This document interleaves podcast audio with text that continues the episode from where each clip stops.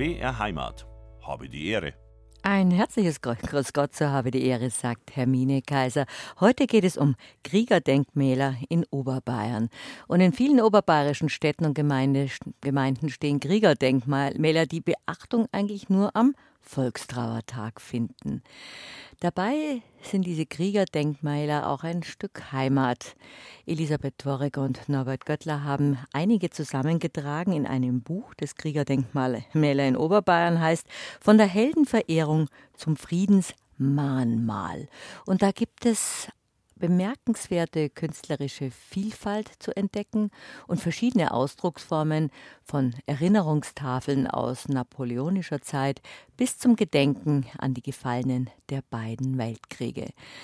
Eine Bandbreite ist das, die reicht von militaristischer bis zur pazifistischer Symbolik und es stehen auch viele bedeutende Künstler dahinter. Es gibt große Monumente und auch fast unschambare kleine Gedenktafeln oder Marterl. Über diese Vielfalt unterhalten wir uns gleich.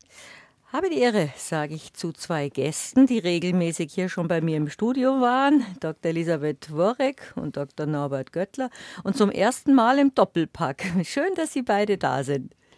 Wir freuen uns auch.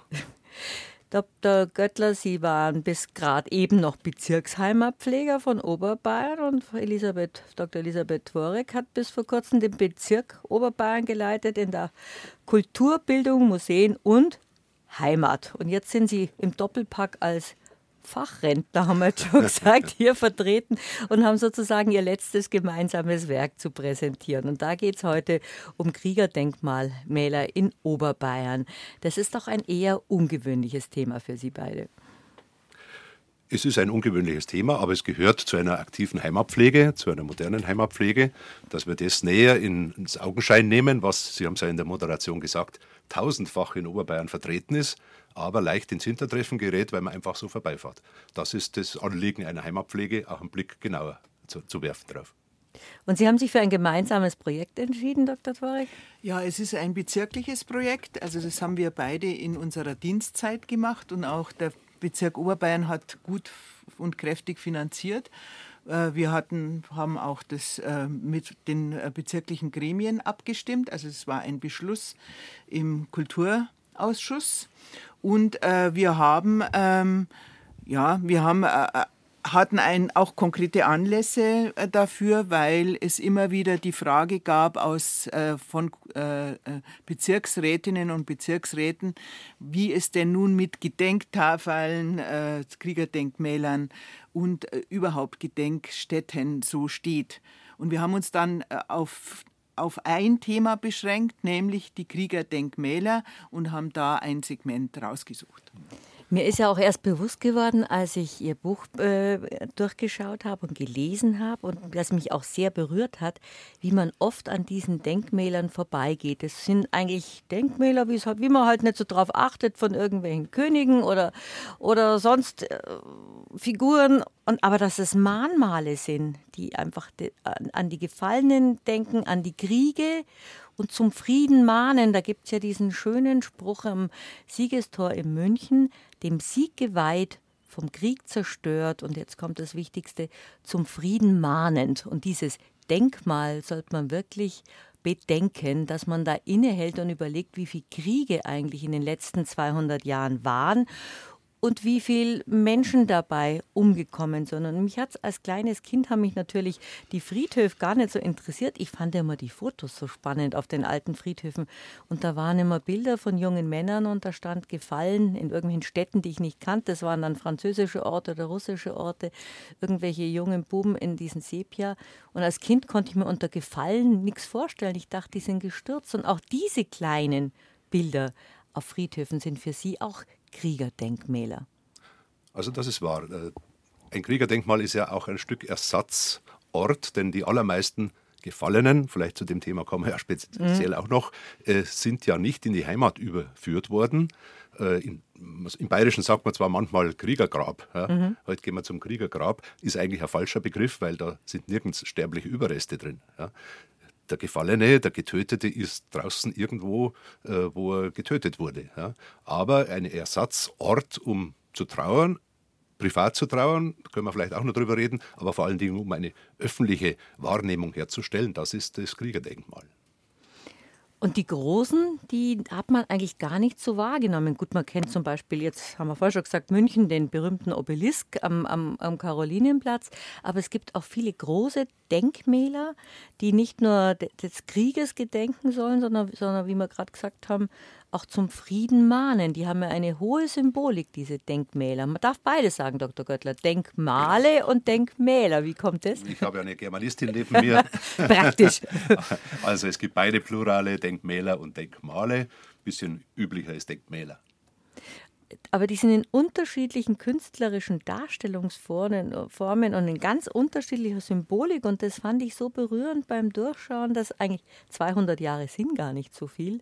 Da waren teilweise unsere Großeltern schon am, Le am, am Leben, kurz nach den napoleonischen Kriegen wie unterschiedlich diese Denkmäler und diese Denkmale ausgeprägt sind. Also das äh, Buch zeichnet sicher aus, dass wir den Geist des jeweiligen Denkmals, wo immer es steht, auch äh, auf die Spur kommen wollten, dass so ein Denkmal wie oder so ein Kriegerdenkmal, das hat ja ist immer hat eine bestimmte Botschaft. Also es hat, es hat eine Bildbotschaft und es hat eine Darstellungsbotschaft. Es gibt einen Text und äh, es ging uns vor allem äh, um die Vielfalt. Wir wollten nicht die gesamte oberbayerische Landschaft anbilden. Nachdem mhm. es ein Auftrag des Bezirks Oberbayern ist, haben wir uns auf Oberbayern größtenteils beschränkt.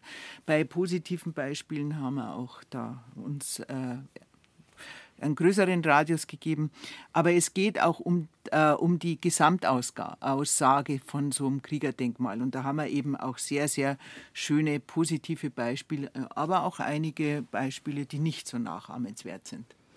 Und genau. Man muss, ja, man muss ja vielleicht sagen, wie die Idee zu diesem Buch geboren wurde, gab es den Ukraine-Krieg noch nicht. Mhm. Da war das Thema Krieg ein theoretisches. Ein ja, historisches. Ein eigentlich. historisches, weit zurückliegend. Der Hintergrund war auch ein bisschen, äh, viele Denkmäler, Kriegerdenkmäler sind ja auch Denkmäler im Sinne des Denkmalschutzgesetzes. Mhm. Und wenn die, was ja öfters auch vorkommt, sanieren brauchen, äh, kostet das Geld und da ist der Bezirk Oberbayern auch immer im Boot mit Zuschüssen. Und da kam natürlich die Frage mal, was, was bezuschussen wir denn da eigentlich alles an Inschriften, an Texten, an bildlichen Darstellungen. Da gibt es auch natürlich äh, schwierige Texte, die eigentlich nicht, die, die aus der Zeit gefallen sind. Und das haben wir versucht zu, zu analysieren.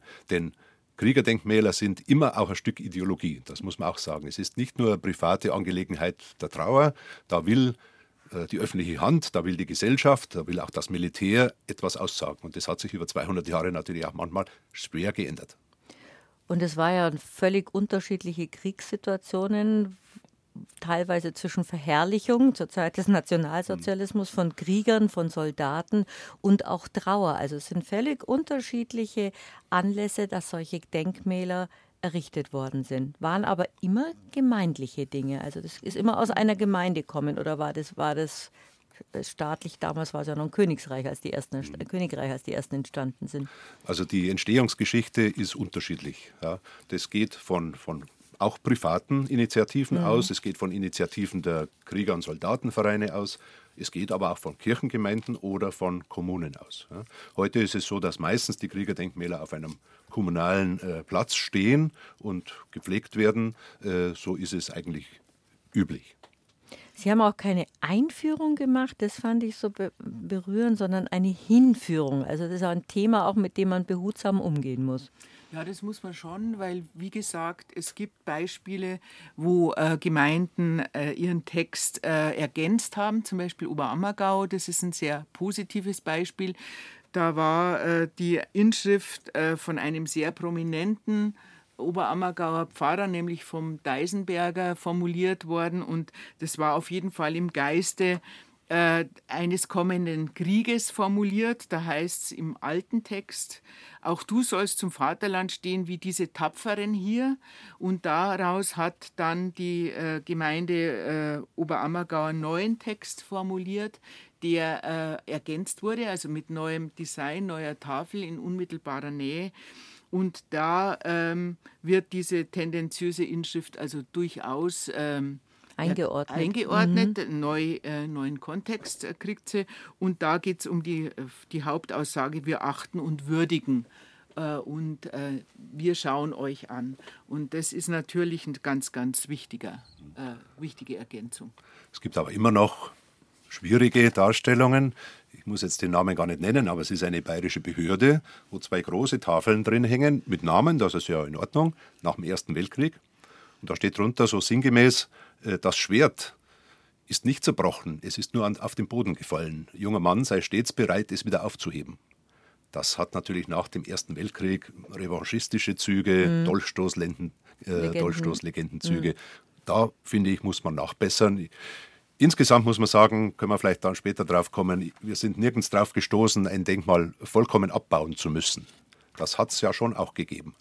Aber einordnen, mit Texten einordnen und neu erklären, auch der nächsten Generation, die da ganz wenig Bezug dazu hat, da sehen wir schon äh, Handlungsbedarf an mehreren Stellen. Wobei das ein interessanter Ansatz ist, dass man so ein Denkmal, wenn man dann, äh, wenn man es erklären kann, dass es dem Wandel der Zeit jetzt unterworfen ist, dass eine Einstellung, eine kriegerische Einstellung ganz anderes ist, oder auch die Einstellung zum Vaterland, das ist ja ein Ausdruck, den kaum noch jemand benutzt, dass das äh, sichtbar gemacht werden muss. Und das finde ich auch so, diesen historischen Wandel dann nachvollziehen zu können. Aber das dient natürlich auch dem, dass sie darauf aufmerksam machen, was da überhaupt steht oder was diese Denkmäler symbolisieren. Es gibt ja den berühmten Spruch, man sieht nur, was man, man weiß. weiß. Das geht uns ja auch so. In dem Moment, wo wir uns damit beschäftigt haben, fährt man ganz anders durch die Landschaft, schaut einmal einen Blick auf jedes Denkmal mhm. und sieht auch immer wieder neue Aspekte. Das äh, ist sicher so. Äh, was von der Ideologisierung vielleicht auch zu sagen ist, fand ich sehr spannend im, im Lauf der Recherche. Direkt im Anschluss an diese Katastrophen, Krieg etc., waren die Denkmäler äußerst bescheiden, zurückhaltend. Es waren eigentlich nur Tafeln mit den Gefallenen. Mhm. Zum gefallenen Thema sollten wir auch noch kommen. 30 Jahre später werden, werden dann die Denkmäler bombastisch, pompös, kriegsverherrlichend teilweise. Ja. Also wenn der unmittelbare ähm, die Betroffenheit eines Krieges abebbt und die Generation ausstirbt, dann kommt plötzlich dieses Kriegsethos mhm. raus also und das Pathos, die Verherrlichung. Mhm. Und man muss jedes Mal neu prüfen, wann so ein Denkmal errichtet wurde und entstanden ist. Und auch diese Denkmäler haben eine eigene Geschichte. Zum Beispiel das Kriegerdenkmal in Murnau, das ist eine Kapelle, die ist von 1923 und da äh, die ist unseren Helden gewidmet. Das ist aber häufig so, das finde ich noch äh, okay. Aber was da am Murnauer Kriegerdenkmal auf jeden Fall sehr auffällig ist, sind äh, die Spenden, die gemacht wurden und dass zum Beispiel äh, die Nationalsozialisten, die schon damals natürlich es, äh, erstarkten, dass die es für unwürdig fanden, dass der James Löb, der ein, ein jüdischer Mäzen und ähm, sehr wichtig für Murnau, dass der damals auch gespendet hat. Also diese, dieses äh, Kriegerdenkmal in Murnau würde dadurch zu einem Politikum. Und diese mhm. Geschichte ist natürlich wichtig auch äh, zu erzählen. Ist aber auch dann, wie Sie es gerade erzählen, ein, ein Spiegel dieser Zeit, die Heldenverehrung rückwirkend und auf die Gegenwart bezogen, dass jemand, der sich daran beteiligt, dann stigmatisiert wird und sagt, der, der darf, darf unsere, unsere Helden in Anführungszeichen nicht verherrlichen. Also ist es schon ein, eine, eine Geschichte in, in der Bewegung eigentlich, die, die nicht monumentalisiert wurde durch diese Monumente. Am extremsten sieht man es da kann man jetzt fragen, ist es ein Krieg oder nicht? Der äh, oberbayerische Bauernaufstand, Sendlinger Mordweihnacht, Stichwort. Ja.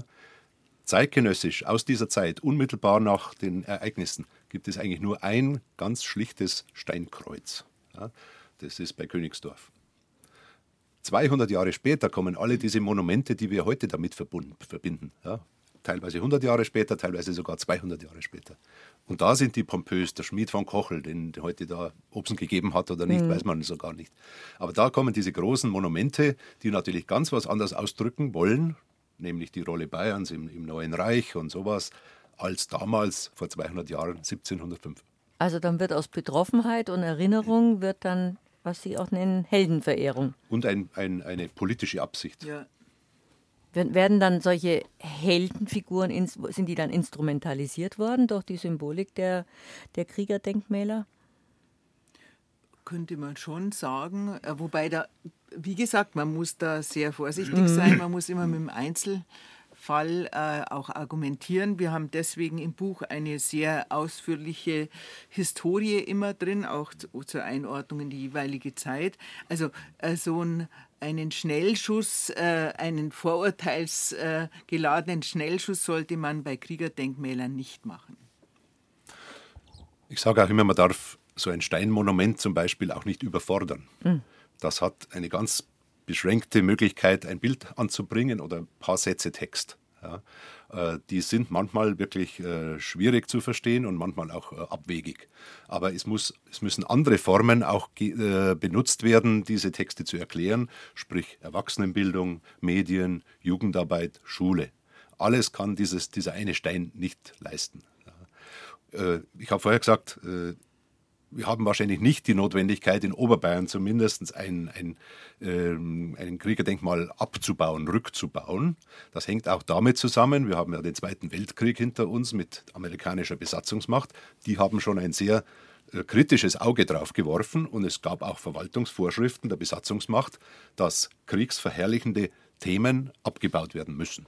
Das ist in einigen Fällen auch geschehen. Ja. Und Kriegsverherrlichen heißt bei den Amerikanern, äh, moderne Waffen zum Beispiel zu zeigen, mhm. Maschinengewehre, mhm. Handgranaten etc. Ja. Jetzt hat jede, jedes auch noch so schwere Thema auch vielleicht mal eine witzige Note oder eine skurrile zumindest äh, an einem Ort, das kann man auch sagen, äh, nicht Altötting, sondern Neuötting, hat man sich sehr daran gehalten, an diese Vorgabe der Amerikaner, hat das Kriegerdenkmal abgebaut mit Handgranaten, mit Gewehren, allem hat es eingelagert und nach etwa 20 Jahren wieder aufgebaut. Eins zu eins. Da waren die Amerikaner schon wieder weg. Das ist aber auch wieder so, das, wo wir gesagt haben, Geschichte lebt dann wieder.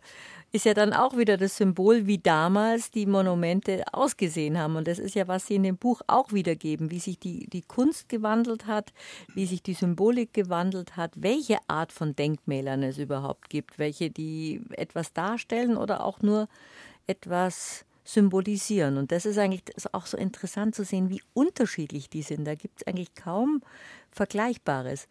Also ich finde zum Beispiel das äh, Kriegerdenkmal in Krünn sehr beachtenswert. Das entstand im Umfeld des Ersten Weltkrieges, also in der Räte, äh, also Räterepublik oder Weimarer Republik. Und da ist sehr viel äh, Enttäuschung über die illusionären Hoffnungen vieler Deutscher drin. Und da, es kostete ja vielen Menschen das Leben, äh, der Erste Weltkrieg und natürlich auch die Revolution.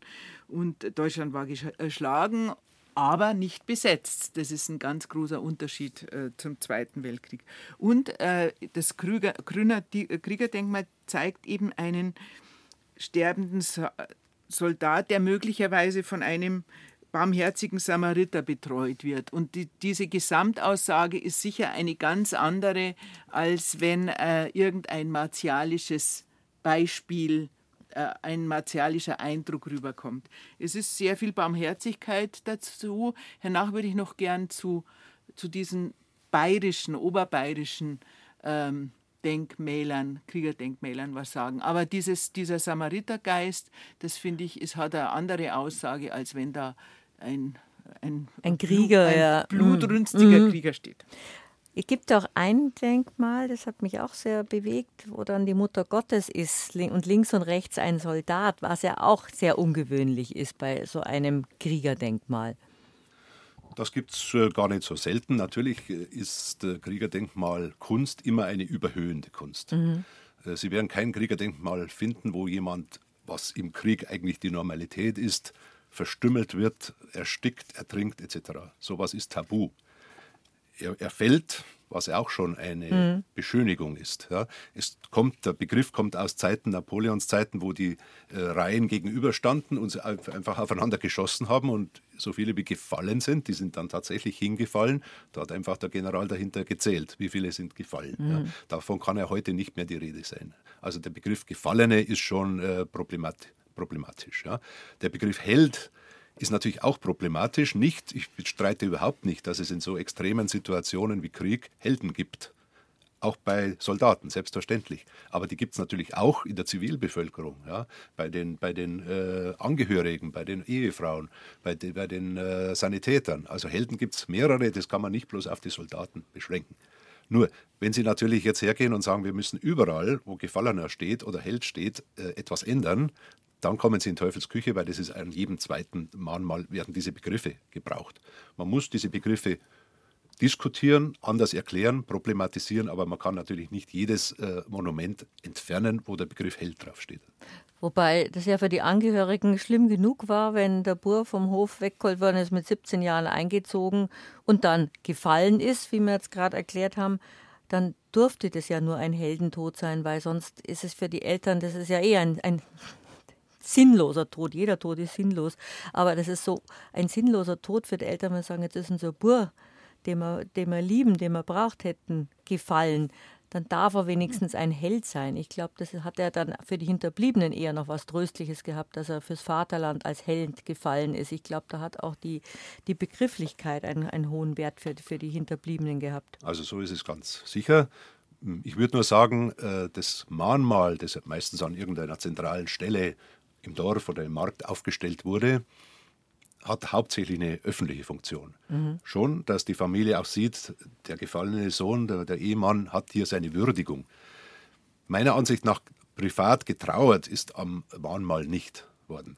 Das ist entweder am äh, Familiengrab gemacht worden, weil da eben auch, wie Sie schon gesagt haben, auch Plaketten angebracht mhm. wurden oder auch zu Hause, wo dann Bilder aufgestellt wurden. Ich habe zwei gefallene Onkel, da weiß ich, wie das äh, vonstatten ging. Ich würde sagen, das offizielle Kriegerdenkmal ist ein offizieller Akt und nicht ein Akt der privaten Trauer. Und dass es dann auch sozusagen eine Einheit war, dass aus, in, aus einem Ort, sagt man, das ist die Namensliste von denen aus unserem Ort, die jetzt meinetwegen Helden waren, gefallen sind, die wir verloren haben, dann ist es nicht diese einzelne Trauer, sondern die kollektive Trauer. Und das, glaube ich, eint einen Ort auch. Ob das jetzt eine Heldenverehrung ist oder eine Erinnerungskultur. Aber umso wichtiger ist, dass äh, diese, äh, diese Mahnmale, die ja da sind, dass die auf jeden Fall erklärt werden und kontextualisiert mhm. werden. Also ich habe, ähm, ich in Murnau sowieso, aber auch in, da, wo ich aufgewachsen bin, in, im, im Oberland, da war es oft so, dass diese Kriegerdenkmäler eigentlich relativ unbeachtet rumstanden und keiner sich mehr gekümmert hat, warum es die überhaupt gibt. Und dass es ein Ort der kollektiven Trauer ist, das ist ja schon ein sehr, ähm, geht ja schon in Richtung Frieden, äh, dass man mit sich selber auch Frieden schafft. Aber umso wichtiger ist, äh, dass man die Bilder deutet, die drauf sind auf diesen äh, Kriegerdenkmälern und natürlich der Text. Das ist schon wichtig. Und damit haben Sie sich ja intensiv beschäftigt und da war, glaube ich, auch viel Irritierendes dabei. Naja, es ist immer in Nebensätzen, in Halbsätzen Irritierendes dabei. Ich habe eins im Hinterkopf, wo steht, äh, unsere Krieger sind gerne fürs Vaterland gefallen. Mhm. Also wie immer man zum Militär steht, aber gerne fällt niemand. Mhm. Gerne stirbt niemand. Man kann es vielleicht aus Pflichtgefühl machen. Aber das ist eine, eine eine Beschönigung, die man eigentlich äh, abgrenzen muss. Äh, Ein Extremfall habe ich, da ist jetzt gar nicht Oberbayern gemeint, sondern ich hatte eine Reise nach Schottland. Auch da gibt es Kriegergräber und Kriegergedenkstätten. Und mir ist sofort auf eine aufgefallen, wo eine Bordüre rum war aus Hakenkreuzen. Aus Hakenkreuzen. Und da selbst muss, muss man in Schottland das natürlich auch erklären und das haben die auch getan.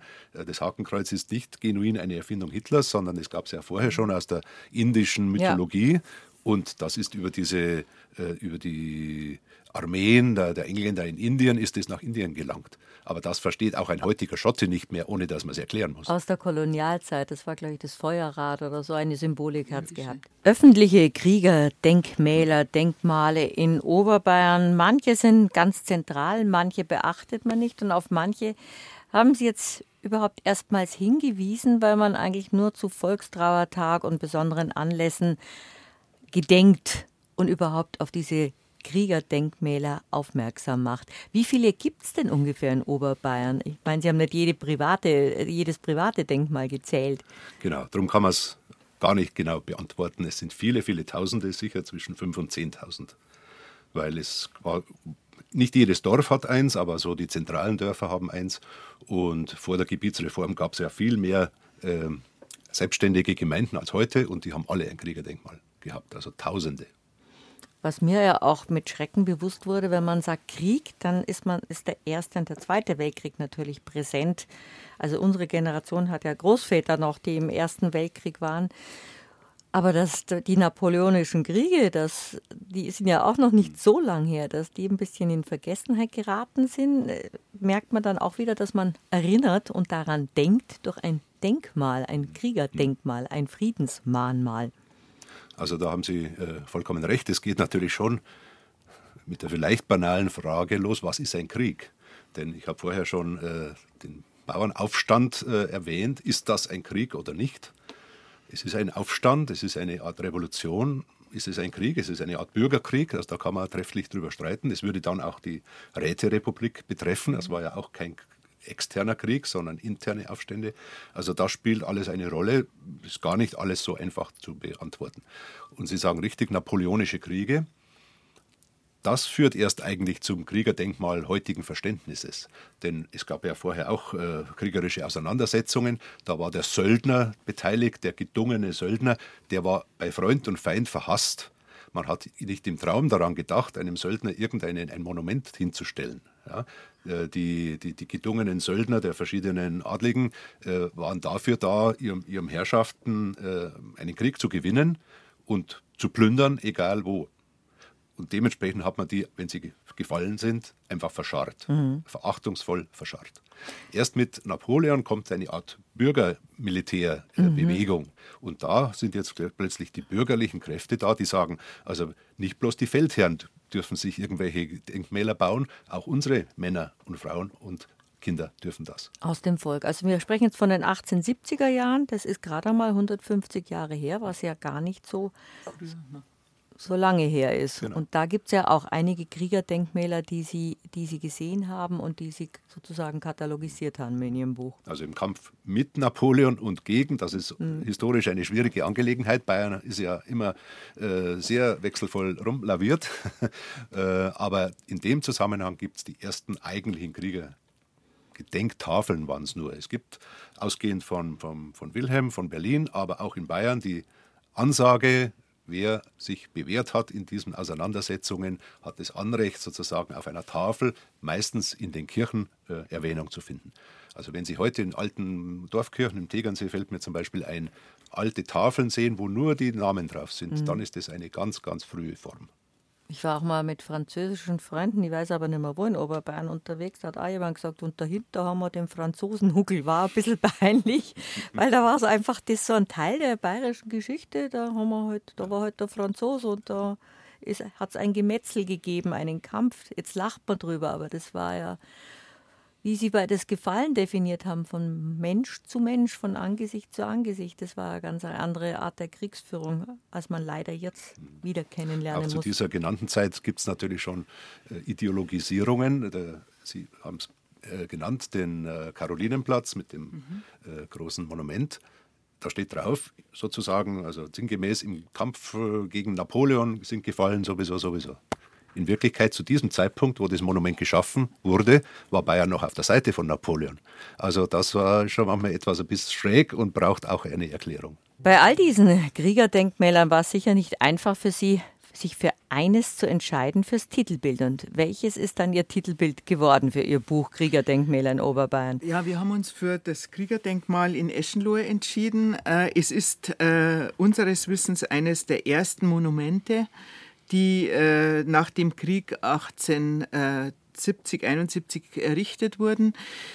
Der bronzene bayerische Krieger steht auf einem Steinsockel und äh, winkt mit dem Raupenhelm.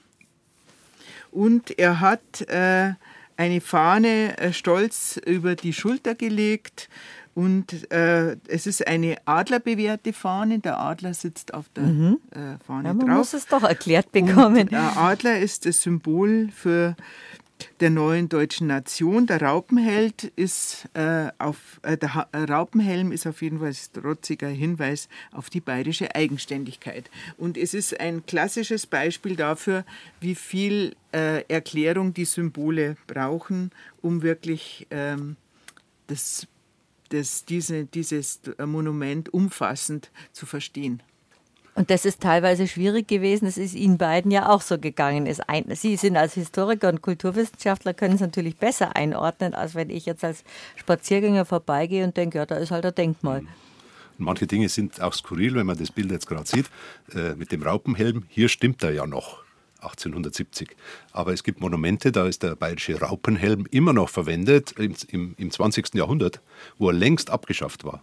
Seit 50 Jahren ist er im bayerischen Militär dann nicht mehr verwendet worden, aber auf dem Kriegerdenkmal wird er immer noch gezeigt.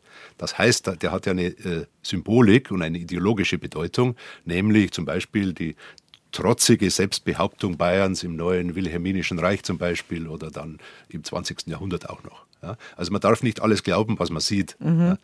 Weißt du, sagst Adler, das ist auch interessant. Äh, der Adler ist auf bayerischen Kriegerdenkmälern ganz selten, weil den verbindet man ja äh, mit dem Preußentum oder mit äh, der Donaumonarchie. Mhm. Der Doppeladler. Den, der Doppel, in dem Fall der Doppeladler oder eben äh, Preußentum. Ja. Das klassische Tier auf bayerischen Kriegerdenkmälern ist der Löwe. Wie in Ampfing, ist auch bei Ihnen ein Bild. Hundert, hundertfach, tausendfach ist der Löwe da. Das hat natürlich heraldische Hintergründe, aber der Löwe ist auch schon bei den alten Ägyptern verwendet worden für quasi Kriegerdenkmäler.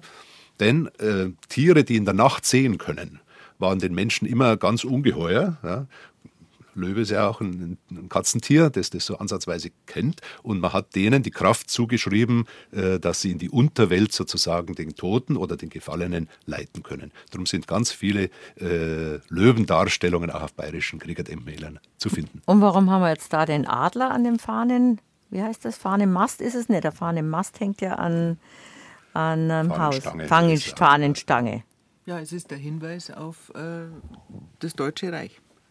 Eigentlich preußisch dominierte Deutsche Reich. Da sieht man aber auch aufgrund der Denkmäler, wie sich die politischen Geschicke in Bayern stets verändert haben durch die Symbolik der, der Denkmäler. Also unser Buch äh, empfindet sich schon ein bisschen auch als politische Geschichte mhm. anhand von Denkmälern. Das ist ja sehr häufig so. Weil wir vorher noch von Namen gesprochen haben. Ähm, dieses namentliche Erwähnen von Gefallenen, Getöteten, war ja nur möglich in kleineren Kommunen, wo die Zahl der Namen überschaubar war.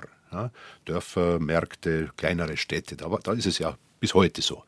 Sie kommen in München oder in anderen Großstädten an Denkmäler, wo keine Namen äh, dort stehen, weil die einfach nicht mehr in ihrer Fülle erfassbar sind. Ja, also zum Beispiel äh, im, am Armeemuseum ist ja ein zentrales äh, Kriegerdenkmal Münchens. In München, ja. Mhm. Äh, da sind keine Namen verwendet. Ja. Äh, das ist äh, einfach nicht mehr möglich gewesen, rein vom Umfang her, aber auch vom Erfassen der vielen, vielen Toten war das nicht möglich. Also nicht jedes Kriegerdenkmal hat Namen.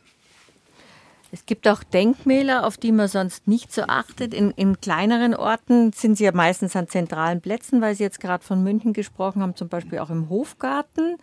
War mir das nie aufgefallen. Und das äh, erschrickt man über sich selber, wenn man so durch seine Heimat geht und, und nicht nachdenkt, und das ist ja die Symbolik von einem Denkmal, darüber nachzudenken. Also für mich ist es immer nie, wie so interessant Ihr Untertitel eben ist, nicht die Heldenverehrung, sondern man soll dann immer denken, dass es Kriege gegeben hat und dass man an den Frieden denken soll und dass es keine Kriege mehr geben darf. Und das ist ja eigentlich das, was diese Denkmäler, was dieses, was so, so hin und her schwankt zwischen Heldenverehrung und zu wünschen, dass es der letzte Krieg war und dass es Frieden bleibt, dass es Friedenszeiten bleiben. Und da haben sie auch ganz viel entdeckt, was beides eigentlich beinhalten soll. Zum Beispiel eben das berühmte Siegestor in München, wo nicht sicher war, ob das nach dem letzten Krieg stehen bleiben soll, weil es ein Kriegssymbol war. Ja, äh, der Text den haben Sie zuvor schon vorgelesen. Die Inschrift ist von Ende 1950, also dem Sieg geweiht. Das, Mo äh, das, Monument war ja schwer beschädigt, vom Krieg zerstört. Das ist die Logik. Und dann hat man sich aber Ende der 50er Jahre für den Satz entschieden, zum Frieden mahnend. Und äh, das haben wir deswegen so, für, so wichtig erachtet, weil es eben äh, das Siegestor eines von den äh, Mahnmalen ist, die tatsächlich von der Heldenverehrung zum Friedensmahnmal weisen. Da sieht, sieht man die, allein an dieser Inschrift diese äh, Entwicklung. Und das hat ja auch was Versöhnliches und das ist ja auch was, was Sie eigentlich sich wünschen, dass man, wenn man etwas erklärt, nämlich ein Kriegerdenkmal, dass es dann eine andere Symbolik bekommt, dass man das auch von dem, was es vielleicht ursprünglich bedeutet hat, abstrahieren kann und es geschichtlich einordnen sollte. Also es gibt an verschiedenen Ecken erstaunliche Versuche, diesen Weg von der Heldenverehrung zum Friedensmahnmal zu gehen, äh, äh, erfolgreich gegangen wird. Äh, zum, das kann bildlich dargestellt sein, in Waldsassen in der Oberpfalz zum Beispiel.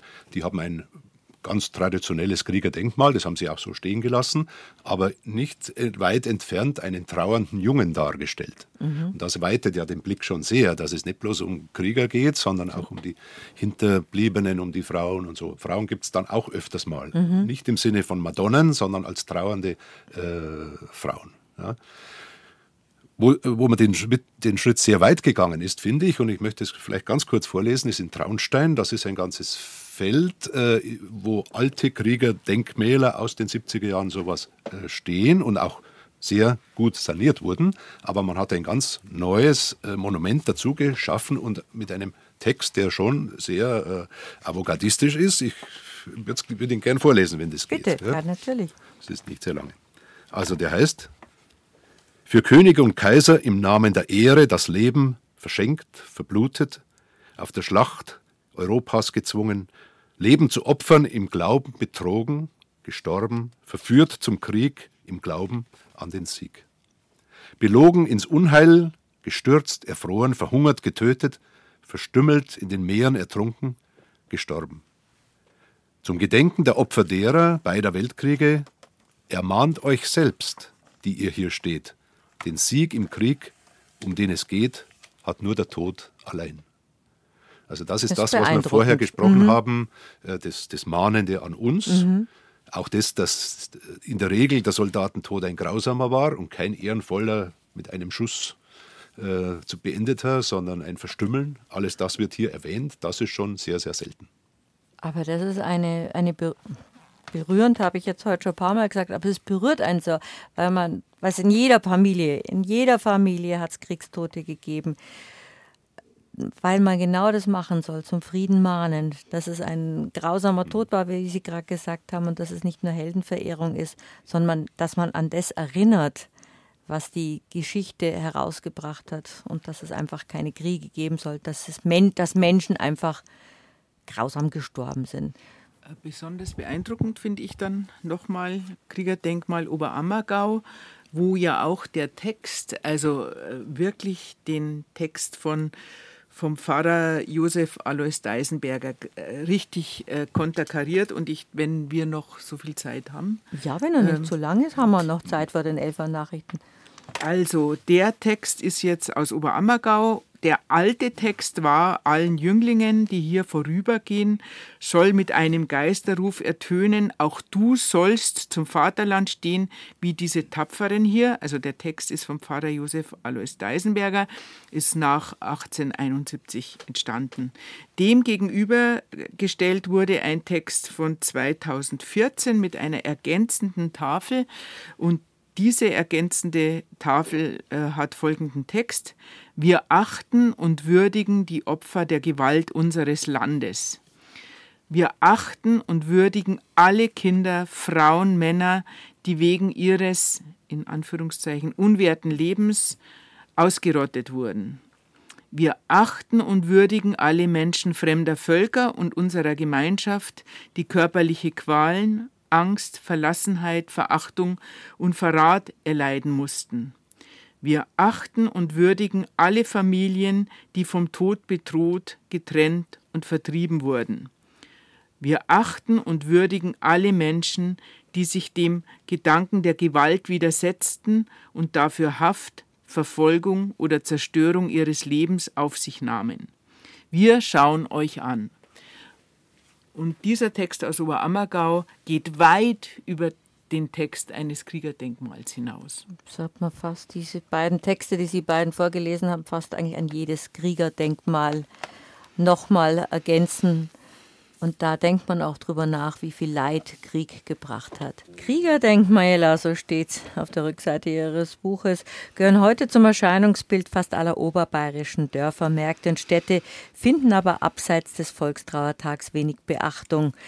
Sie sind ein Stück Kulturgeschichte und zeigen eine bemerkenswerte künstlerische Vielfalt. Und das merkt man auch, Dr. Göttler und Dr. Tworik, wenn man durch dieses Buch blättert, dass sie völlig unterschiedlich sind. Und Sie haben zum Beispiel vorhin gesagt während der Nachrichten, es gibt auch so, so was ganz Eigenartiges im Bayerischen Wald, was mit anderen Denkmälern gar nicht zu vergleichen sei.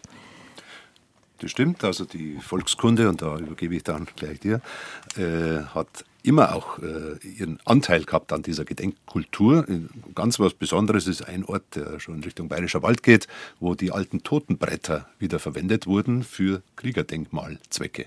Das ist selten und äh, hat mich sehr berührt, weil da verbindet sich wirklich äh, die Volkskultur mit dieser Gedenkkultur. Jetzt müssen Sie Totenbretter aber nochmal erklären, weil man die gar nicht so kennt. Okay, also in, in uralten Zeiten hat man in manchen Gegenden Bayerns gar keine Särge benutzt das ist ja heute wieder eine Diskussion, aber das ist eine alte Diskussion gewesen. Man, hat, man war teilweise auch zu arm, um richtige Särge zu benutzen, sondern man hat die Toten auf Bretter gelegt und die dann ins Grab rutschen lassen, mhm. die Leichen. Und dann hat man sie später aufgestellt, mit dem Namen des Betroffenen ganz einfach bemalt, volkskulturmäßig bemalt. Und das sieht man heute, im Bayerischen Wald sieht man manche noch stehen. Ja, aber nicht als Gedenkstätten für, für Krieger. Und da gibt es einen Ort, wo es das gibt. Ja, besonders schönes Beispiel für Volkskultur und Volksfrömmigkeit ist das Kriegergedächtniskapelle in Garmisch. Äh, die, äh, da gibt es äh, Votivtafeln äh, zu sehen. Diese Votivtafeln, äh, äh, die kommen ja eigentlich aus dem Umf Umfeld der Wallfahrt. Mhm. Die hat man da aber für diese Kriegergedächtniskapelle hergenommen. Diese Krieg, Kriegergedächtniskapelle ist von 1952, also nach Kriegsende und ähm, natürlich nach der totalen Kapitulation. Und hat man da äh, sich der Volksfrömmigkeit besonnen. Also man hat, ist auf das zurückgegangen, was die Jahre, äh, die Jahrhunderte einen äh, Stabilität verliehen haben. Und auch das Fresko an der Kriegergedächtniskapelle von Garmisch-Partenkirchen sind äh, ist eine Trachtlerin und äh, die Maria Mutter Gottes, die dann alles beschützt. Also ein sehr eindeutiges, äh, äh, eine sehr eindeutige Verbindung zur Volksfrömmigkeit, äh, meist mit einheimischen Künstlern geschaffen. Sie haben aber auch da die Totenbilder von den gefallenen Soldaten und das kenne ich aus, der, aus dem Schachtel von meiner Oma, wo dann eigentlich auch so eine ganz kleine, auf einem kleinen Blattl, so eine kleine Heldenverehrung war. Das, was wir gerade eben auch über die Friedhöfe gesagt haben. Also das sieht man nicht selten. Tafeln, in denen die alten ähm, Sterbebilder sozusagen mhm. auch aufgelistet sind. Manchmal war es sogar so, dass sich eine ganz kleine Bauerngemeinde gar nichts anderes leisten konnte. Das war auch ein Stück Ersatz. Diese Tafeln waren dann im Wirtshaus äh, aufgehängt oder draußen auf dem Friedhof. Also das gab es alles. Und da kommen wir natürlich zu einem Thema, äh, das auch vielfach diskutiert wird. Auf diesen Tafeln sind die Toten in ihrer Uniform dargestellt und nicht selten natürlich, wenn wir jetzt äh, den Zweiten Weltkrieg äh, betrachten, auch mit ihren Abzeichen, unter anderem auch mit Hakenkreuz oder SS-Abzeichen. Ja. Das klassische äh, Kriegerdenkmal macht keinen Unterschied zwischen Tätern und Opfern. Mhm. Soldaten können Täter gewesen sein, können Opfer gewesen sein. Äh, das kann, diesen Unterschied kann es in der Regel nicht machen, wenn es sich nicht um ausgesprochene Kriegsverbrecher handelt. Aber das gibt natürlich oft zur Diskussion Anlass, äh, wenn man sieht, dort ist ein hoher SS-Offizier ja auch mit drauf, wird auch als Held geehrt, wird auch äh, ständig bedacht. Ist das angemessen? Auch das ist nicht hundertprozentig lösbar. Mal gerade fragen, wie kann man sowas behutsam lösen? Ja, behutsam wahrscheinlich gar nicht. Ja. Es gibt an vielen Ecken und Enden auch Oberbayerns immer wieder Diskussionen um diese Frage kann man auch Kriegsverbrecher, kann man auch äh, hohe SS-Offiziere ehren, indem man sagt, das sind unsere Helden. Das ist ein großes Fragezeichen dahinter. Aber es ist natürlich erst einmal historisch so entstanden. Mhm. Und wie gesagt, die allermeisten Fälle, finden wir, müssen durch erklärende Zusatztafeln erklärt werden. Ähm, in manchen Fällen ist das geschehen, in manchen steht es noch aus. Dann kommen wir aber auch gleich mal zu den Opfern und zum Nation jetzt gleich wieder zum Nationalsozialismus. Es gibt nur wenige Denkmäler für die Opfer, zum Beispiel um den Starnberger Serum gibt es ja einige und Sie haben auch eines aufgelistet, dieser, dieser letzte Todesmarsch mit den jüdischen KZ-Insassen. Und das ist immer etwas, was an die Tränen in die Augen treibt, wenn man weiß, dass am Kriegsende noch viele Menschen zu diesem Todesmarsch gezwungen wurden. Und das ist eines der wenigen Denkmäler, die zum Beispiel an die Opfer des Zweiten Weltkrieges, wobei natürlich auch Soldatenopfer waren. Das ist, glaube ich, eine Gratwanderung. Das ist immer eine Gratwanderung. Und ich kann dazu sagen, ich bin ja aus Dachau und war äh, auch zehn Jahre Kreisheimabpfleger von Dachau. Diese Thematik äh, KZ-Opfer, und das waren in diesem Fall nicht bloß jüdische Opfer, sondern aller Art Opfer. Stigmatisierte, ja, stigmatisierte Menschen. Menschen. die dann zum Schluss in diese Todesmärsche getrieben wurden. Äh, dass es da diese Mahnmalreihe gab, die ja durch ganz Oberbayern führt, was gar nicht selbstverständlich, war schwer umstritten und ist teilweise noch heute umstritten.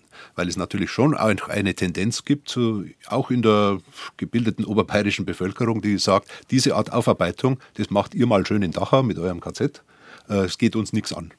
Aber tatsächlich ist natürlich, diese Todesmärsche gingen durch viele, viele Ort, Orte Oberbayerns und ich finde, die Aufarbeitung mit diesem Mahnmal, das wir ja hier auch äh, zeigen, äh, ist angemessen, aber war sehr, sehr umstritten. Ein Kriegerdenkmal im eigentlichen Sinne ist es nicht. Wir haben alle möglichen Schlenkerer gemacht, aber es gehört in so ein Buch mit hinein, finde ich. Auf jeden Fall ist eher ein Kriegsdenkmal, nicht ein Kriegerdenkmal. Ein Kriegsopferdenkmal. Und das ist ja genau, was Ihnen das Anliegen ist, weil wir schon mehrfach auch den Untertitel besprochen haben, ein Friedensmahnmal. Wenn man Opfer zeigt, auch wenn man Helden zeigt, ist es trotzdem wichtig klarzumachen oder aufzuzeigen, dass man Frieden halten soll und nicht den Krieg mhm. verherrlichen. Und das ist immer auch das, was Sie aufzeigen wollten, dass diese Verherrlichung im Nachhinein entstanden ist. Also die Verherrlichung entsteht in der Regel viel später. In der direkten Berührung durch die Katastrophe Krieg äh, ist man gebannt, schaut gebannt, ist voller Trauer, ist voller Entsetzen, ist meist auch sprachlos. Und so sehen die Monumente aus. 30 Jahre später wird es bombastisch, wird es euphorisch, wird es martialisch. Und was noch dazu kommt, da tauchen jetzt plötzlich auch die Namen derer auf, die den Krieg überlebt haben. Also nicht nur die Opfer, die Gefallenen. Mhm. Ja, weil die sind jetzt an ihrem Lebensende angelangt und sagen, ich will aber auch noch einen dauerhaften Bestand haben. Ja, und es gibt viele Kriegerdenkmäler, wo es zwei Tafeln gibt. Die erste, die unmittelbar nach dem Krieg entstanden ist. Und dann, 30 Jahre später, wollen die auch noch mit drauf, die ihn überlebt haben. Aber es ist ja auch so eine Art Heldenverehrung dann wieder. Auch eine gewisse forcierte Heldenverehrung. Sie blättern gerade, Frau Dr. Ja. Tore, in Ihrem Buch. Auf ein besonders schönes Beispiel genau in diesem Geiste möchte ich hinweisen. Und zwar, das steht in Uffing.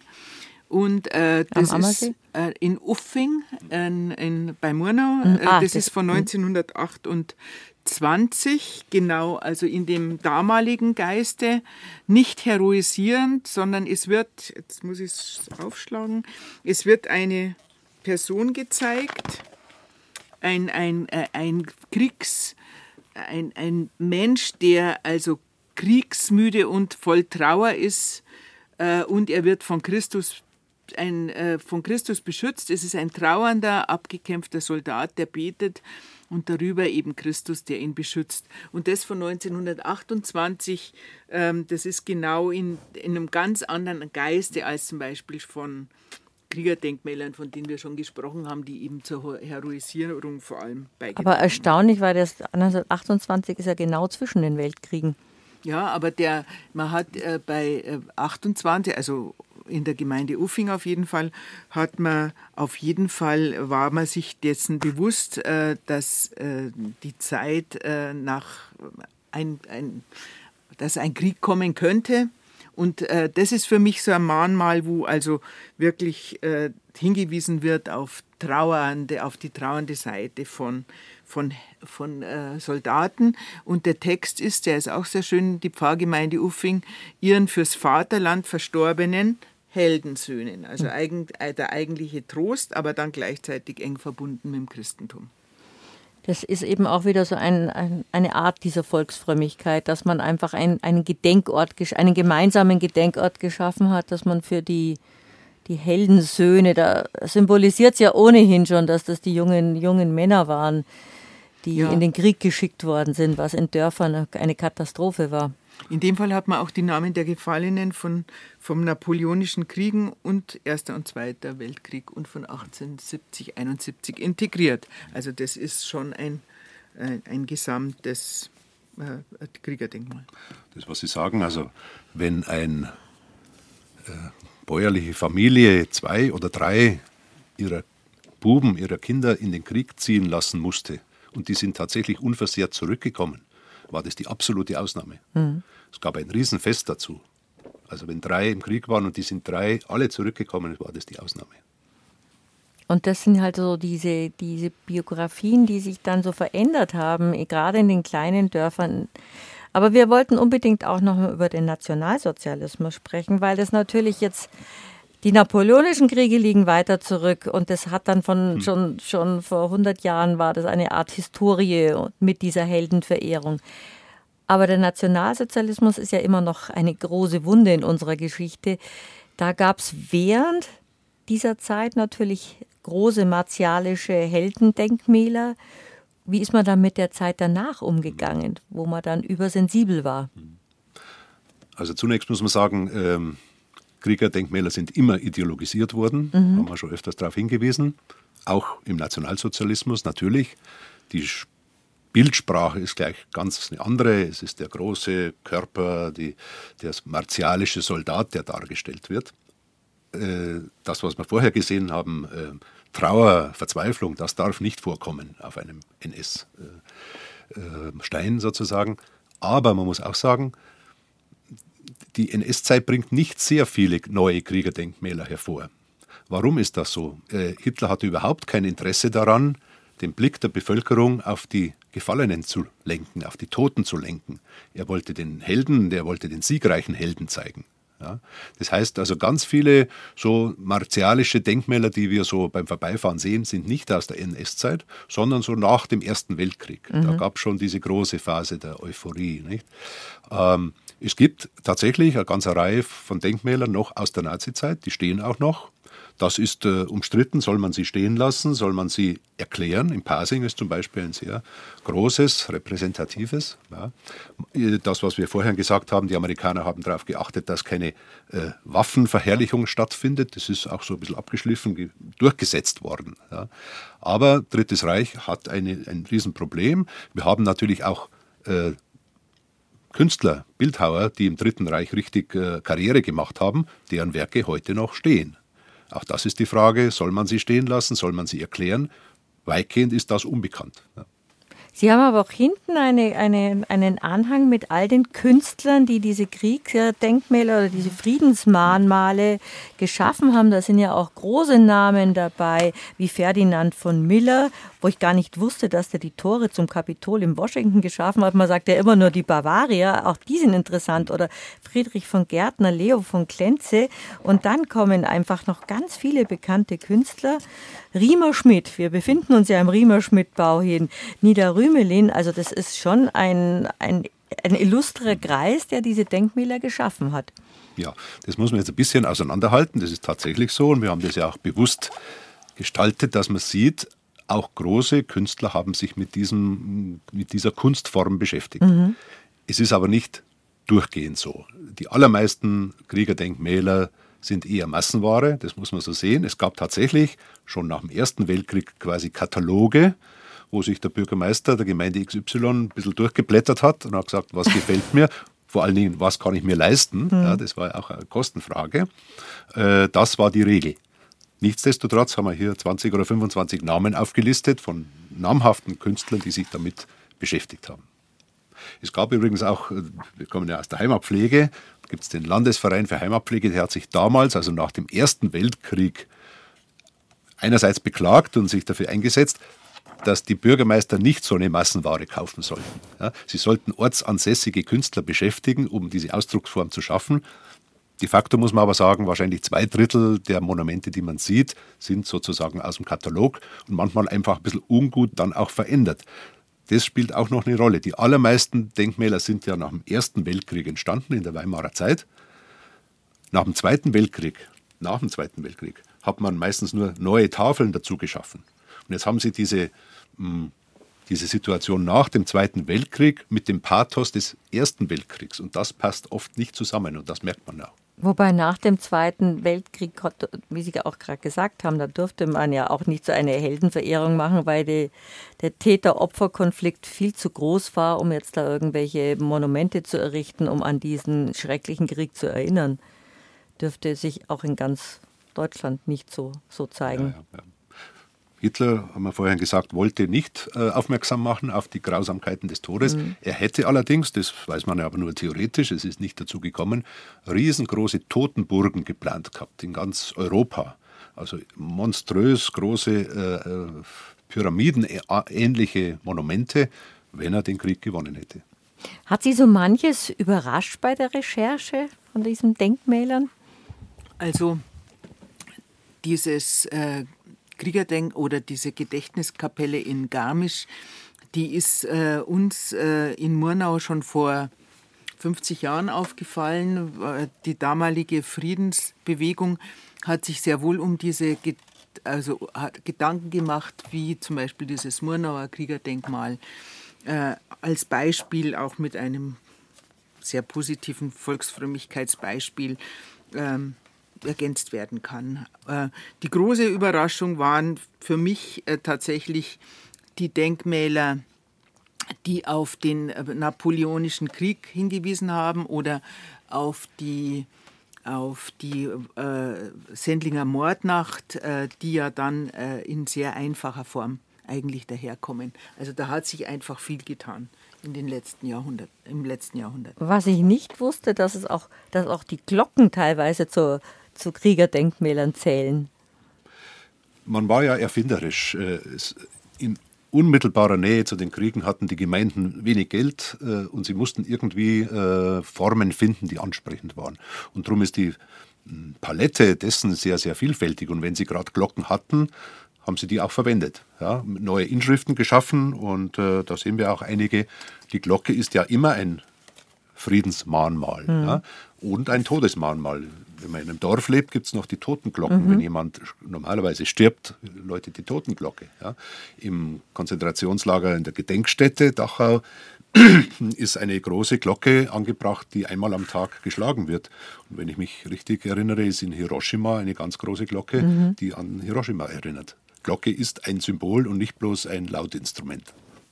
Was hat das bei Ihnen, ja, Sie wussten ja viel von vielen Denkmälern und haben sich damit jetzt lange beschäftigt. Was hat es bei Ihnen bewirkt? Eher etwas Versöhnliches oder eher ein Veränderungsprozess, dass Sie darauf hinweisen wollen, wo man etwas einordnen sollte, wie diese berührenden Texte, die Sie beide vorgelesen haben? Also ich schaue auf jeden Fall genauer hin und lese immer die Texte, wo immer ich mich befinde, auf Denkmälern oder auf Monumenten oder auch Kriegerdenkmälern. Ich äh, schaue da sehr genau hin und versuche auch herauszubekommen, wann, wann dieses Denkmal entstanden ist und in welchem Geiste, in welches Gesamtbild äh, da vor mir, vor meinem geistigen Auge erzeugt wird. Hat es bei Ihnen eine, einen Veränderungsprozess gegeben in Ihrer Sichtweise von Kriegsdenkmälern?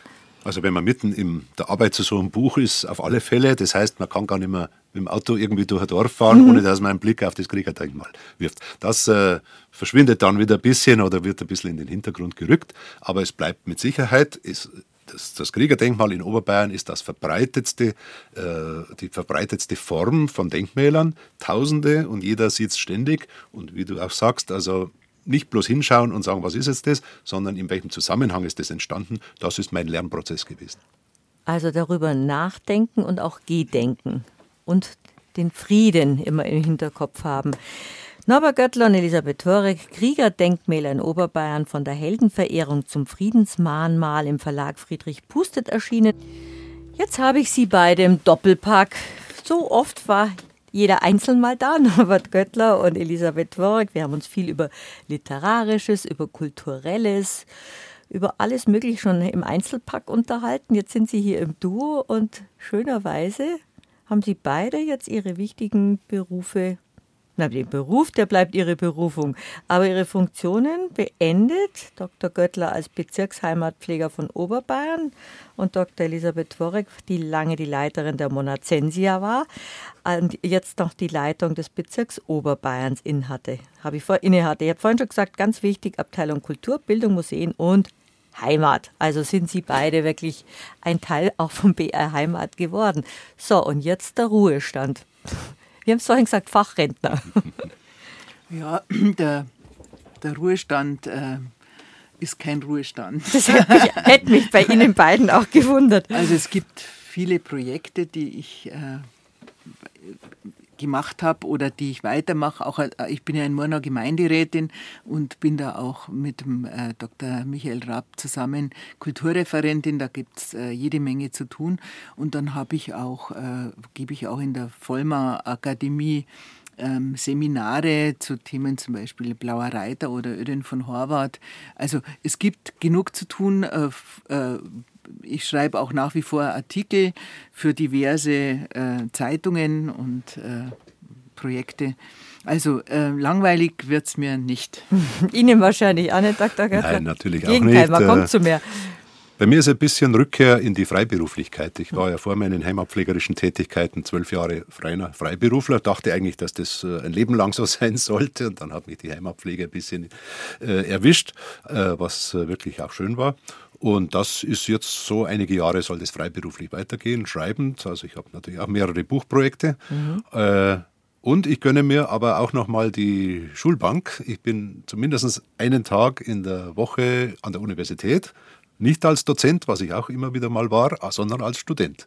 Ich frische meine philosophischen Kenntnisse auf, was ich vor 40 Jahren begonnen habe und äh, vermute mal, dass sich da das ein oder andere Neue auch ergeben hat, was mich interessiert. Ist ja auch spannend. Wenn Sie jetzt aber zurückblicken auf Ihre interessanten beruflichen Tätigkeiten der letzten ja, Jahre, Jahrzehnte, was haben Sie bewegen können, Sie beide? Ihnen war das ja immer ein großes Anliegen, bewahren, mahnen, schaffen, zeigen. Das ist ja, darum haben wir auch viele gemeinsame interessante Ratsche gehabt.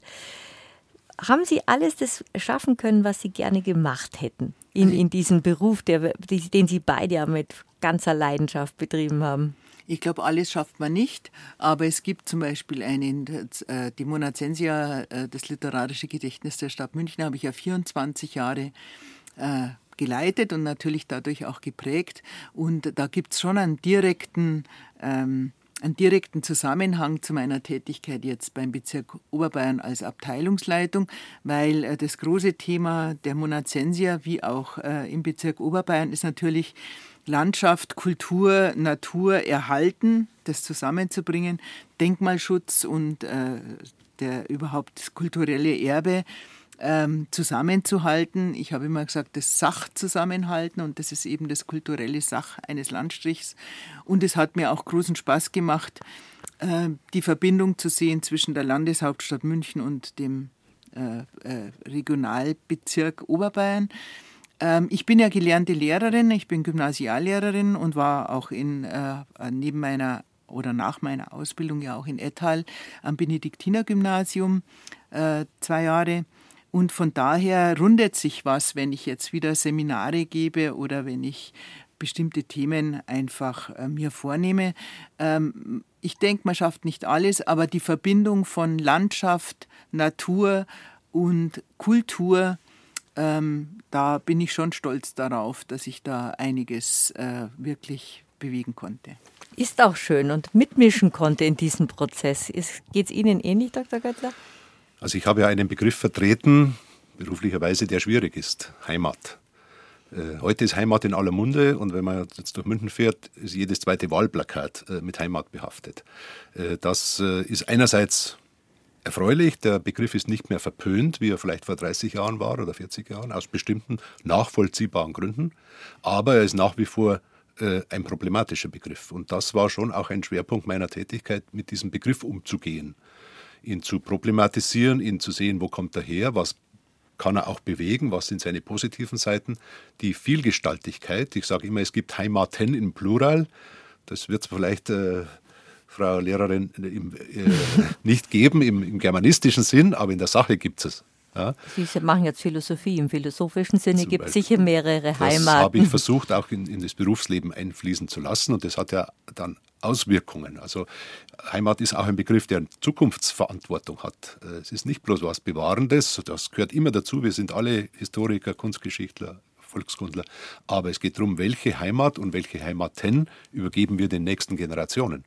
Und diese Frage ist viel, viel wichtiger, als dass wir sie äh, den Rechtspopulisten überlassen dürfen, die sehr erfinderisch mit dem Heimatbegriff umgehen und nicht ja. in meinem Sinn. Und da sind Sie auch ein großer Mahner und immer schon gewesen und das wird Ihnen weiterhin unabhängig von Ihrem Berufsfeld ein, ein großes Anliegen bleiben. Ihnen auch. Ja, äh, Heimat sowieso großes Anliegen, aber auch natürlich die Digitalisierung der Bestände, die äh, ja äh, in der Monacensia sehr erfolgreich äh, vorangetrieben wurde und natürlich auch der Bezirk Oberbayern oder ich meine ganze äh, Arbeitskraft und auch mein Wissen dafür eingesetzt habe, dass die, Bezer die äh, Kulturbestände im Bezirk Oberbayern vernetzt werden und natürlich erstmal inventarisiert werden, digitalisiert werden. Also gerade bei der Digitalisierung, diesem, Spruch, äh, diesem Sprung in die Zukunft, das war mir immer sehr wichtig und äh, das äh, kulturelle Erbe der Zukunft wird sehr davon abhängen, was äh, die Generation von uns, vom Herrn Dr. Göttler und mir, was die bereit waren äh, zu, investieren in Inventarisierung und Digitalisierung, weil nur das wird Bestand haben für die zukünftigen Generationen. Aber Sie haben dadurch auch vieles aus den verstaubten Archiven herausgeholt und viele, viele Themen gezeigt und aufgezeigt, um den vielfältigen Begriff der, auch der kulturellen Heimat in Bayern zu zeigen. Naja, uns war immer ein Anliegen, Bayern Heimat darf nicht bloß ein Klischee sein. Mhm. Ja, dass ein Raum wie Oberbayern, der so touristisch geprägt ist, nicht ganz ohne auskommt, äh, ist so. Aber im Wesentlichen ist Heimat kein Idyll. Wenn Sie mit Ihren Großeltern reden, so war das nie. Von wegen war, die gute alte Zeit. Das ja. hat es nie gegeben. Mhm. Das ist äh, natürlich immer Unsinn, so zu reden. Nicht? Und wir müssen schauen, die Heimat zu erhalten in ihren guten Formen, sie neu zu entwickeln, weiterzuentwickeln und auch mit ihren Brechungen zu leben. Also äh, man muss, Heimat ist auch immer gebrochene Heimat. Ich sage immer, es ist wie mit einer Partnerschaft, wenn man nur das Idyll sehen würde, dann hat es nicht viel Zukunft, sondern man muss die gesamte Wirklichkeit sehen. Und da glaube ich, dass es weitergeht. Was ich kritisch sehe, was ich nicht sehr geschafft habe, muss ich auch sagen, äh, viele, viele Formen Archivpflege, Bibliothekswesen etc. hat sich professionalisiert im Laufe der letzten 30, 40 Jahre. Das hat die Heimatpflege noch nicht richtig geschafft. Äh, nur die Stellen der Bezirke sind professionell Handvoll äh, Landkreise in Oberbayern haben festangestellte Heimatpfleger. Äh, da gäbe es durch, durchaus äh, Erweiterungsbedarf. Äh, da sage ich gar nichts gegen das Ehrenamt, in keiner Weise. Das braucht die Heimatpflege immer. Und mhm. jeder ist willkommen und hat zu tun. Aber die führenden Stellen der Kreisheimatpflege müssen mehr professionell sein. Was würden Sie sich wünschen, Frau Dr. Torre? Ähm, äh, ich komme ja eigentlich aus der Literaturgeschichte und ich wünsche mir auf jeden Fall auch, dass äh, diese diese äh, vielen, vielen literarischen Beispiele, die wir ja in der Geschichte haben in den letzten Jahrhunderten, dass die viel mehr in das Bewusstsein äh, Einklang finden, dass es, das, äh, dass es nur eine Handvoll versprengter Leute gibt, die zum Beispiel noch immer Oskar Maria Graf Texte gut kennen oder, oder Marie-Louise Fleißer gut kennen oder man kann auch zurückgehen ins 19. Jahrhundert. Das äh, ist deswegen so schade, weil genau in diesen Texten ähm, ja auch die Heimat lebt, die Landschaft lebt und äh, diese Texte sind total authentisch, weil sie in der Zeit entstanden sind. Und äh, da gibt es auch in der Literaturwissenschaft noch viel zu tun, dass es viel mehr ins kollektive Erinnern, ins kollektive Gedächtnis die Literatur eine ganz andere Rolle spielt. Aber das ist auch das, was Sie jetzt mit Ihrem Buch machen, dieses stete Erinnern, dass nichts vergessen wird, was zum Beispiel diesen komplizierten Begriff Heimat ausmacht. Heimat ist immer eine Gratwanderung wie jedes Leben äh, und es besteht aus Erinnern und Fortentwickeln. Ja. Im Übrigen habe ich immer gesagt, man kann den Begriff Heimat verwenden oder auch nicht. Äh, ich kenne, habe gute Freunde, die ihn nicht verwenden wollen. Das ist ihr gutes Recht. Ich sage bloß, die Sache ist wichtig. Ja? Äh, die Sache, was hinter diesem Begriff steht und die dürfen wir uns nicht vom Brot nehmen lassen. Jetzt haben wir so viel über Heimat gesprochen. Was, äh, Sie wollten noch was sagen? Ja, die Vielfalt ist es halt auch. Also ob jetzt der Begriff Zuhause oder mein direktes Umfeld oder Heimat heißt, äh, es ist die Verantwortung für das, woher ich komme und das, wohin ich will. Und äh, das kann man nur äh, durch stete Arbeit und durch Weitergabe erreichen. Also wir sind einfach verantwortlich für die nachfolgenden Generationen. Und das äh, betrifft jetzt nicht nur die Natur, sondern das betrifft eben auch die Kultur und den Heimatbegriff und äh, letztendlich die Geschichte. Und da sind wir sehr schnell wieder bei unserem Buch ähm, äh, zu den Kriegerdenkmälern, weil äh, die Geschichte äh, hat diese Kriegerdenkmäler hervorgebracht. Und sich das bewusst zu machen, ist ein ganz wichtiger Schritt. Und es ist ein Prozess, Heimat, es entsteht der Wandlung. Ist immer in Wandlung begriffen. Also wir würden uns wundern, wenn wir durch, eine, durch einen Zauberer 200 Jahre zurückversetzt wären. Wir könnten mit dieser Heimat quasi nichts anfangen. Es waren andere Leute, es war anderes Essen, es war andere Musik, es war andere Literatur. Also wir wären sehr weit weg. Ja. Die Nähe geht vielleicht ab, ab 1870 oder 90 los, da könnten wir uns wieder irgendwie akklimatisieren. Das heißt also, das, was wir heute sehr klischeehaft oft unter Heimat darstellen, und das ist halt wieder der touristische Effekt, äh, das ist doch sehr 19. und 20. Jahrhundert. Da haben wir aber schon mal drüber gesprochen, Frau Dr. Torek, wo Sie gesagt haben, der Tourismus war ja sozusagen eine Erfindung um die, um, als Wirtschaftszweig, um das Ganze hier etwas in der Heimat anzukurbeln, weil die Leute so arm waren, dass man den Tourismus für sich entdeckt hat. Ja, die meisten Volkskulturverbände sind einfach äh, nicht mehr als 150 Jahre alt. Und äh, auch sich das bewusst zu machen, dass äh, Kultur, also Kultur im Wandel ist, aber auch, die, dass die ganze Volkskultur, die ganzen Traditionen ja auch äh, menschengemacht sind. Und gerade da war, ist der größte Schub äh, kommt aus der Sommerfrische und äh, von daher vielleicht da sich ums 17. und 18. Jahrhundert zu kümmern, wo es noch keine Sommerfrische gab, wäre auch so ein Anliegen. Vielleicht nur wir leben in globalisierten Zeiten und kein Heimatpfleger kann das leugnen und will das leugnen. Wir sind auch alle Nutznießer von Globalisierungen, das muss man auch sagen. Es geht um eine Balance. Es geht darum, nicht nur den Blick immer in die riesige Weltgeschichte zu äh, wenden, sondern auch Verantwortung für die jeweils kleinere Einheit äh, zu nehmen. Das könnte man groß philosophisch jetzt aufbreiten, muss man nicht, sondern diese Balance muss es sein und äh, der Globalisierung auch eine, eine Verwurzelung entgegenzusetzen. Ich glaube aber, dass zum Beispiel die jüngeren Leute, die in dieser globalen Welt leben, zum Beispiel jetzt die Generation ihrer Kinder, der um die 30-Jährigen, dass die gerade in dieser globalen Welt eine ganz andere Beziehung zu dem Regionalen haben, als wir es vielleicht damals in unserer Jugend gehabt haben. Und das finde ich eigentlich sogar sehr schön, dieses bewusst ja, jetzt haben wir dem, über den Heimatbegriff lang genug diskutiert. Das traue ich mir kaum zu sagen, so bewusst sich ihrer Heimat verbunden zu fühlen. Und das wird für jeden anders sein, weil jeder wird da, wo er, wo er hinkommt. Wir haben einen hohen Mobilis Mobilitätsgrad jeder wird da, wo er hinkommt, äh, sich anders verwurzeln, als äh, äh, wenn er da, was ja bis ins 19. Jahrhundert ganz normal war oder bis Anfang des 20. für die für die äh, viele Leute, dass die am gleichen Ort geboren sind und gestorben sind. Das gibt es ja so gut wie gar nicht mehr.